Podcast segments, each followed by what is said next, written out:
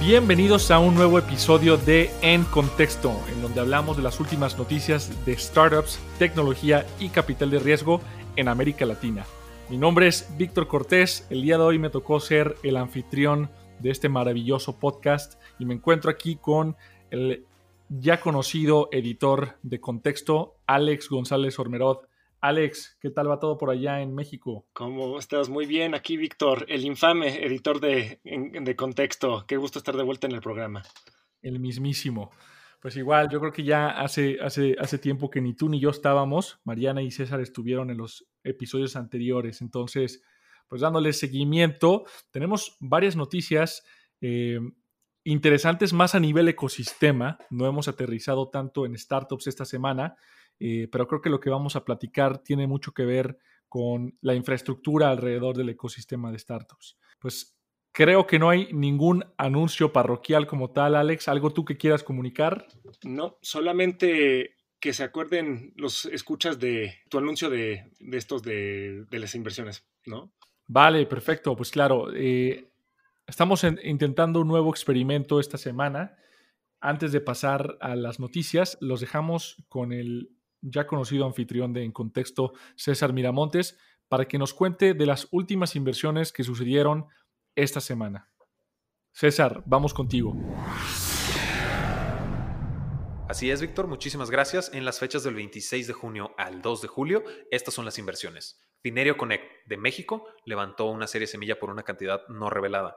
Carflix de Brasil levantó 2.7 millones de dólares. También de Brasil, DeskFi levantó 245 mil dólares en una etapa semilla. Todavía en Brasil, Speedbird Aero levantó 470 mil dólares también en una serie semilla. Y justo en México levantó 12 millones de dólares. Si quieren saber más información de los participantes en estas rondas de inversión, recuerden que todo está en la base de datos de contexto. Ahora sí, vamos de regreso a su programa favorito, En Contexto portables y dispensables con tecnología CRISPR. Después de que Uber se va, si realmente los taxistas aprendieron algo de todo este episodio. Curioso enfoque en rentabilidad. Nadie, nadie hubiera pensado en un traductor en tu mismo idioma que es exactamente el target que se tiene que bancarizar. Donde hablamos de las noticias más importantes en el mundo del emprendimiento, tecnología y capital de riesgo en América Latina. Así es. En contexto.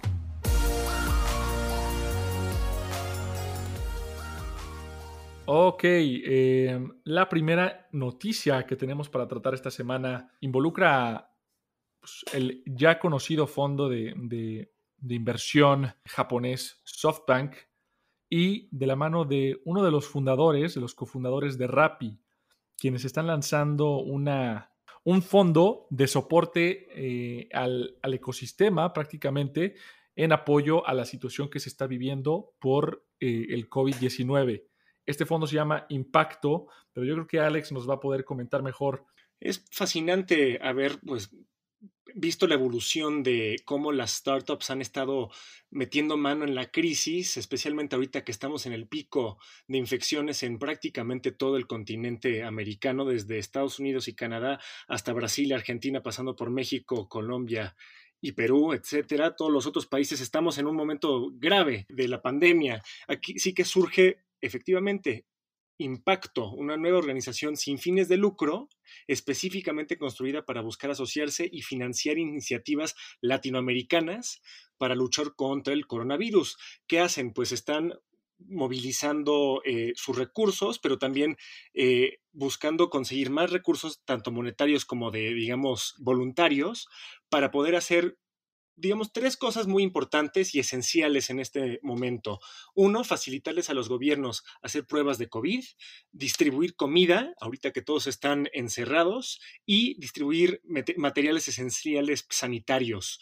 Entonces, esa es, digamos, la, la visión detrás de esto. Lo interesante, diría yo, es que esto es, digamos, la oficialización, la institución detrás de lo que ya se estaba construyendo durante meses. Esto ya se estaba platicando desde mayo a nivel institucional, pero aún antes de eso, pues ya veíamos como Rappi estaba regalando comidas, este, diferentes eh, startups ya estaban construyendo una red de alianzas para poder, pues, no solo sobrevivir la pandemia, sino ayudar e ir más allá de su motivo este, de ganancias monetarias simplemente. Entonces esto lo, lo vuelve oficial y además lo vuelve más eficiente y más grande. Es un charity, a final de cuentas. Entonces, pues yo creo que es un brinco, un salto cuántico eh, desde la ayuda un poco más pues, este, orgánica a una más eficiente e institucionalizada. ¿Tú qué opinas, Víctor? Sí, definitivamente. Y me gusta ver este tipo de iniciativas que realmente no, no son parte de la operación core o central de ninguno de estos participantes, ¿no? Ni, ni de Rappi, ni de su cofundador, ni de, ni de SoftBank. Me gusta saber que están eh, viendo más allá que lo que hacen en, su día a día dentro de, estas dos empresas. Eh, y obviamente el hecho de que sea como tal eh, non-profit lo hace bastante interesante. De hecho, Contexto platicó con, con Laura Gaviria, que es justamente directora de operaciones en SoftBank y ahora directora de, de este nuevo fondo Impacto, que nos comenta que si bien ya se había establecido legalmente en, en mayo, estas últimas semanas se han dedicado principalmente a, reclutar o aliarse con aquellos socios estratégicos que puedan ayudar a llevar a cabo esta, esta misión, no sean instituciones gubernamentales, ecosistema y startups, otras NGOs, este, ONGs. Entonces, definitivamente parece muy interesante el tema y creo que el hecho de que tengan estos conocimientos, estos mejores prácticas del mundo de startup, definitivamente les da una ventaja de poder moverse rápido frente a la incertidumbre, ¿no? Tú lo has dicho, justamente es lo que yo pensé cuando vi esto, que lo que están haciendo no es reinventar la, rueda, sino que están haciendo eh, la cosa más startup posible dentro del mundo de, digamos, del, del charity, que es el pivote. Aquí lo que están haciendo es movilizando sus, sus, recursos de una manera estratégica y más eficiente. Me interesó mucho ver cómo pues, el epicentro de, de, estos esfuerzos inicialmente van a ser en Colombia, no porque prefieran a Colombia, y yo, yo diría no, no, no, ni siquiera tiene que ser porque el fundador de Rappi es cofundador de Impacto, sino eh, porque ahí está la red preexistente. Por ejemplo, están trabajando con Frubana, los de Rappi, para poder distribuir comida. O sea, ya existe una relación previa que no tienen que construir desde cero. Y en otros lugares donde están un poco menos desarrolladas también, tal vez las, las relaciones, como en Brasil y en México, los estarán lanzando un poco después. El reto, digamos, la meta más bien de impacto ahorita es ayudar a un millón de personas más de lo que hubiera pasado sin impacto, lo cual pues, es bastante loable, aunque pues también estamos hablando de una población de aproximadamente, hay pues yo diría casi la mitad de la población de Latinoamérica con estos tres grandes países, los tres más poblados. Entonces, pues un millón de personas es sustancial, es importante, pero claro, es, es una parte de un esfuerzo masivo y titánico completamente sin precedentes en el, el mundo. 100%. Y creo que eh, honor a quien honor merece. Aquí hay que mencionar también a quienes son los cofundadores de, Impacto. Justamente es Sebastián Mejía, eh, presidente y cofundador de Rappi, y Ralph Wenzel, eh, managing partner en SoftBank, quienes son los que están a la cabeza de, esta iniciativa. Lo interesante es que no solo están poniendo a disposición su tiempo este, y recursos para ayudar a los pacientes, sino también para los médicos que están en el campo de batalla enfrentándose día a día a esta situación. Entonces, me parece muy interesante. Honestamente, no sé cómo le hacen para encontrar el tiempo para lanzar otras iniciativas más allá de lo que ya están haciendo en su día a día con sus, este, con sus operaciones y sus roles dentro de cada una de sus eh, instituciones. Pero bueno, creo que es, es importante también hacer esa mención a las startups que están haciendo el esfuerzo extra y a los fondos que están haciendo el esfuerzo extra más allá de lo que se podría decir que les, les corresponde eh, en materia de negocios únicamente. Yo estoy de acuerdo y más que nada porque las crisis siempre revelan un poco la realidad de la naturaleza de las instituciones y las personas.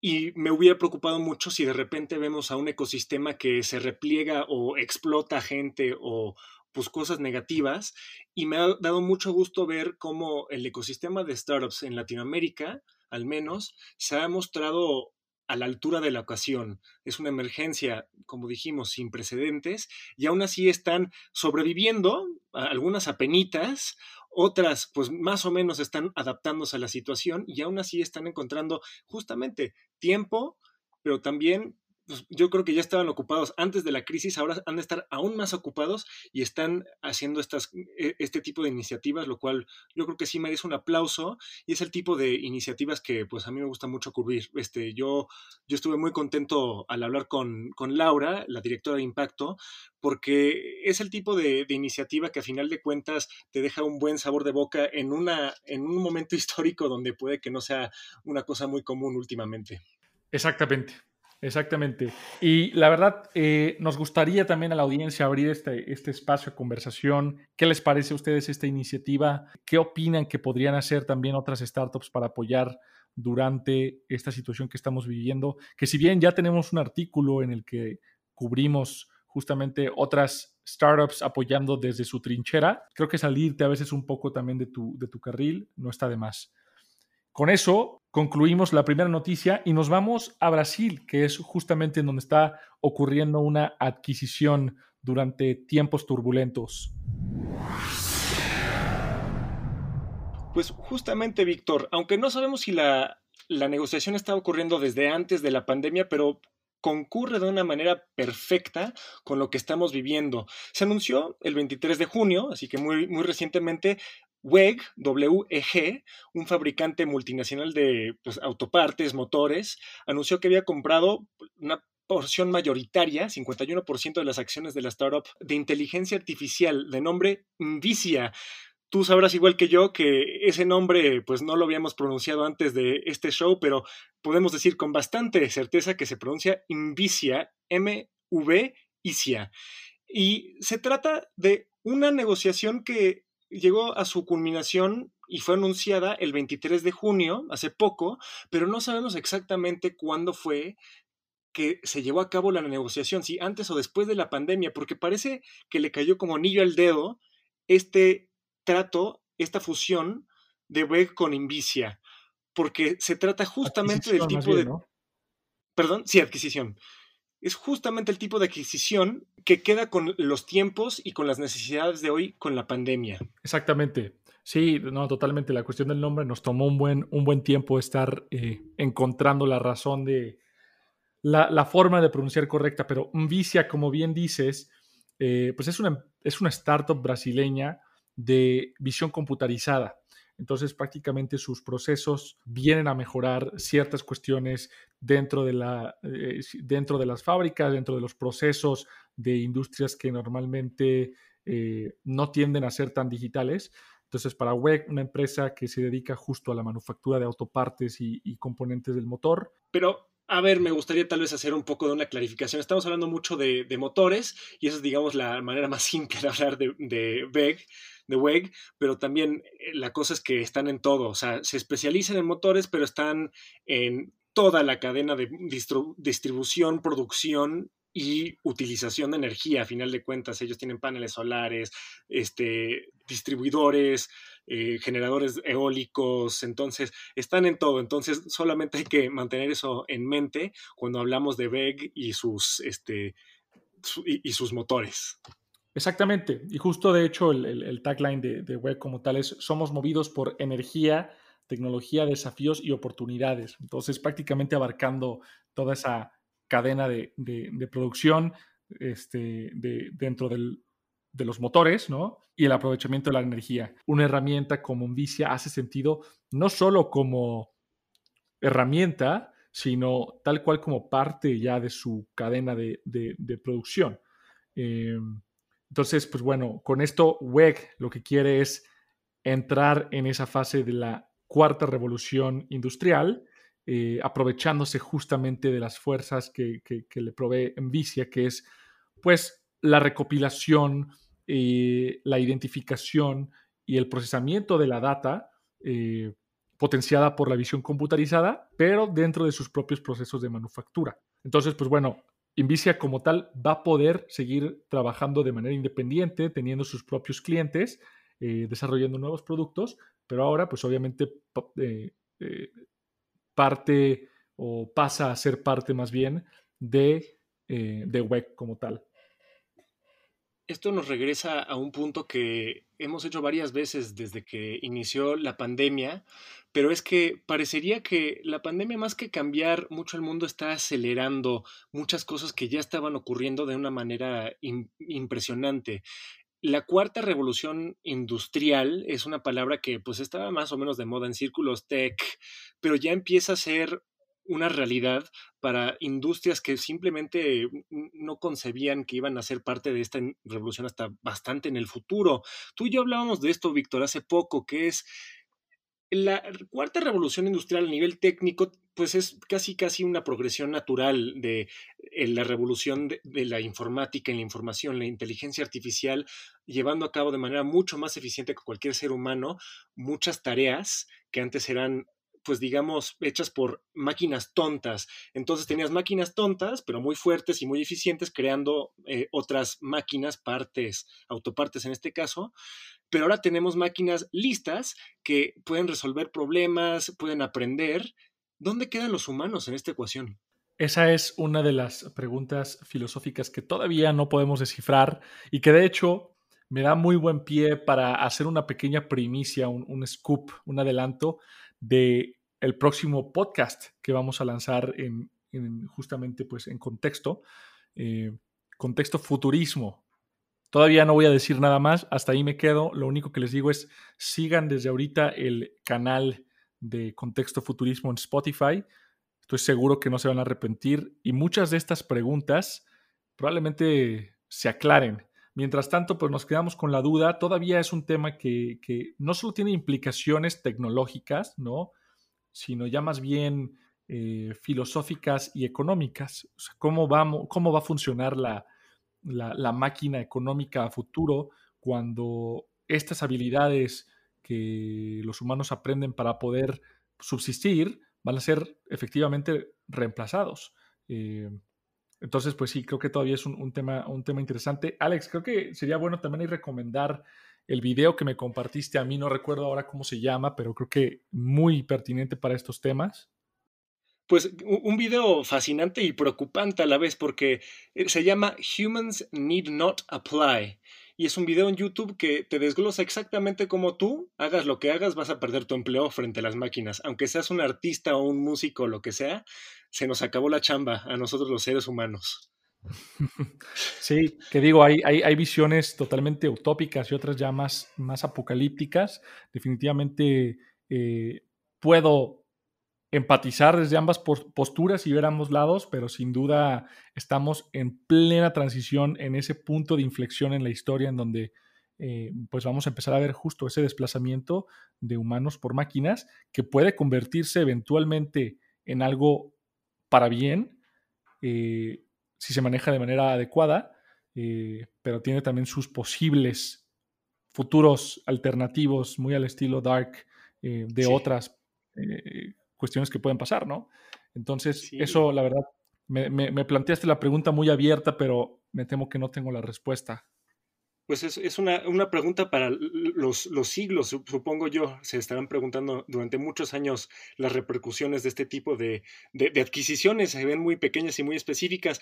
Ahora bien, Víctor, no sé si te puedo preguntar algo exactamente opuesto. Eh, te pregunto algo muy macro. No sé si me quieras responder algo bastante micro, que es, a mí lo que me interesó es justamente, es una adquisición mayoritaria y Invisa va a estar trabajando pues técnicamente independientemente. Tú como fundador, tú como una persona que trabaja con fundadores, ¿cómo funcionaría prácticamente este acuerdo? Porque no, hay, no es un poco oneroso tener a, una, pues, un industrial que es no solo tu jefe, sino no es un cliente, es tu jefe y es el dueño de tu empresa.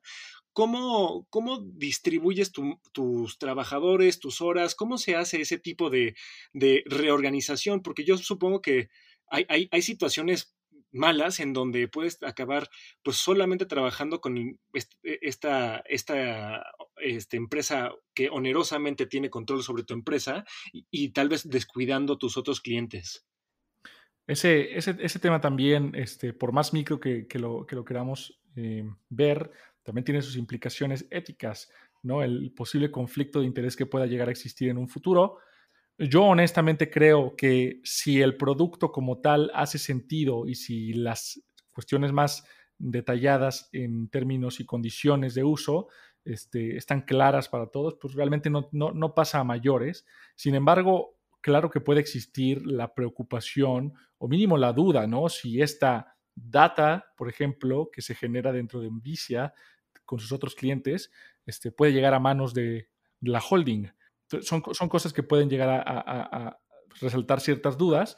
Sin embargo, no veo, no veo que, que sea un factor determinante por el cual Vicia no pueda continuar. Digo, la empresa sí es eh, mayoritaria, sin embargo, tiene, tiene otros accionistas dentro de la empresa todavía. Entonces, yo creo que tiene todavía un largo camino por recorrer, tiene mucho mercado como para casarse con un solo eh, cliente por el momento. Entonces, sí, creo que sería cuestión ya más de detalles pero definitivamente es, es, es una cuestión de, de, un correcto manejo de, de, negocio y no es la primera vez que se ve una situación similar, ¿no? Entonces, eh, sí, la verdad que, que eh, ateniéndonos a la información que tenemos, esa sería la, la respuesta que te podría compartir, Alex. ¿Tú cómo lo ves? Pues exactamente, el diablo está en los detalles, como dicen, y pues ese es exactamente el tipo de cosas que verán los abogados que yo también hago una invitación, justamente este es el tipo de cosas que nos encantaría leer de nuestros amigos abogados o cualquier persona que esté especializada en un nicho de nuestro nicho de startups. Uh -huh. Nos encantaría saber su opinión. Escríbanme este, por Twitter o a mi correo alejandro.contexto.com. Me encantaría saber pues sus opiniones y, este, y sí, yo creo que es justamente el tipo de debates que se tiene que tener porque es un mundo nuevo, el de las startups. Hay que innovar mucho, pero también hay muy buenas prácticas que podemos seguir. Exactamente. Con eso concluimos la noticia de WEG y la adquisición a Vicia. Por último, otra noticia de grandes compañías, que es prácticamente de lo que estamos hablando en, en este episodio. Alibaba lanza una iniciativa bastante interesante relacionada al e-commerce particularmente en México. El partnership como tal es tratando de llegar a, a una cuestión de e-commerce, sí, pero más bien por el lado de la educación. Entonces, Atomic 88 o Atomic 88 junto con Alibaba Business School lanzan una asociación junto con Gene Group para promocionar y desarrollar las habilidades del e-commerce en México es una interesante pirámide, digamos. Este, lo que estamos viendo es que Alibaba, con su trifecta de aliados, están certificando, están capacitando, a final de cuentas, a 200 personas distribuidas a través de los 32 estados de México, que como saben los mexicanos son todos, y lo que eso significa es que estará llegando a muchos estudiantes que normalmente estarían excluidos de este tipo de innovación, el e-commerce. Eh, la idea es, pues, en corto plazo, capacitar a mil estudiantes universitarios y lanzar 50 eh, microempresas en cada, y les dicen aldeas que van a estar distribuidas en los 32 estados. Entonces, lo que estamos viendo aquí es un poco la diseminación de, del conocimiento más allá de pues, las, las, grandes urbes de siempre, la Ciudad de México, Guadalajara, Monterrey. Entonces, eso pues me gusta mucho, pero también, muy listos, Alibaba llega tarde al juego de el e-commerce en México al menos. Aquí reinan supremos Mercado Libre, Amazon, pero están llegando a lugares uh -huh. que menos penetración tienen. Entonces, a nivel marketing está bastante bien esto también. Y, y, y, sobre todo es que están llegando ya con una plataforma que les ha funcionado en otros mercados emergentes, principalmente en China, ¿no? que es donde obviamente de donde son y donde más presencia y fuerza tienen. Ellos ya habían lanzado esta iniciativa de aldeas digitales en China y que ya ha estado corriendo por alrededor de 10 años. Entonces, sí, la iniciativa viene con su, con su grado de capacitación tecnológica, eh, educación en cuestiones de e-commerce, pero obviamente para ellos esto es una oportunidad de hacer networking, de traer su plataforma a la región y digamos que envolverla, empaquetarla y entregarla como un regalo bastante interesante a las personas que o ya están dentro del ecosistema de e-commerce o apenas están queriendo entrar. Entonces, a mí, a mí me parece una buena estrategia el marketing de contenido y el marketing educativo como tal nunca va a estar de más, ¿no? Sobre todo cuando viene justamente de la boca del lobo, de las empresas grandes que ya están haciendo estas iniciativas realidad.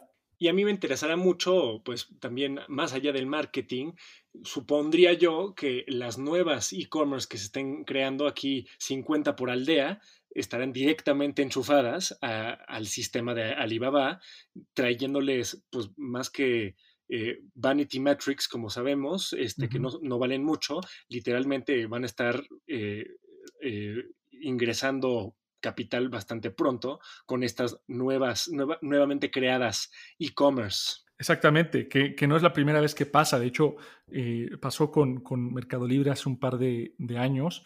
se crearon un par de empresas, startups ligadas al ecosistema infraestructura de Mercado Libre.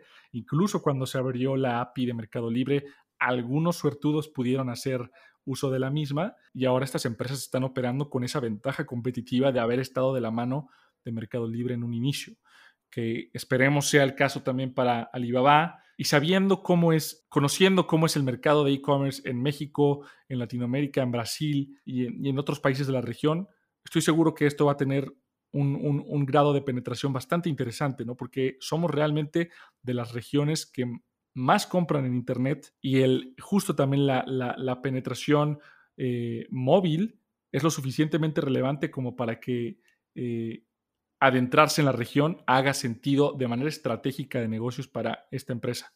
Y a nivel más, digamos, amplio, pensando justo en lo que dices de la penetración de las tecnologías y relacionándolo un poco con la naturaleza de las tres noticias que hemos visto hoy, que son de empresas bastante grandes, estamos hablando de tecnología, de innovación. Las startups aquí, pues son jugadoras, pero ahora están jugando con empresas grandes establecidas, lo cual me hace preguntarme, pues justamente estaremos viviendo en el momento de la transición en que lo innovador se empieza a volver mucho más mainstream. Lo estamos viendo con las criptos, con el e-commerce, con este, la inteligencia artificial. Yo presiento que hay una tendencia hacia la mainstreamización de, estas tecnologías que hace pues, bastante poco eran la vanguardia. Y lo podemos ver en las, en las generaciones las generaciones de abajo, ¿no? Con los nuevos, con las nuevas redes sociales y nuevas plataformas que realmente parece que nacen, o más bien nacen de la mano de, de dispositivos y de acceso a la red. Entonces esto ya no es la excepción, es la norma, es la regla y probablemente de aquí el crecimiento sea totalmente exponencial. Yo creo que con eso ya cubrimos todas las noticias. Alex, ¿algo que quieras agregar? Pues yo muy contento, te doy las gracias por eh, llevarnos de la mano en este programa. Es un gusto siempre estar por acá platicando contigo, aunque también extraña a César. César, que nos está escuchando ahí tras bambalinas. Y a la audiencia, pues de nuevo, gracias por sintonizarnos. Recuerden que nos pueden eh, contactar a través de Twitter, de LinkedIn. A mí me pueden encontrar como arroba Cortés Víctor H. Alex, ¿a ti cómo te encontramos? Yo estoy como Alex Gonzor, con Z. Recuerden darnos follow, like, manita arriba, todo lo que se puede. Recuerden también que todas estas noticias, todo el contenido está en el blog contexto.com, también en nuestra base de datos. Y esas fueron las noticias más relevantes en el ecosistema de tecnología, startups y capital de riesgo en América Latina. Mi nombre es Víctor Cortés. Y yo soy Alex González Romero. Y ahora sí estás en contexto.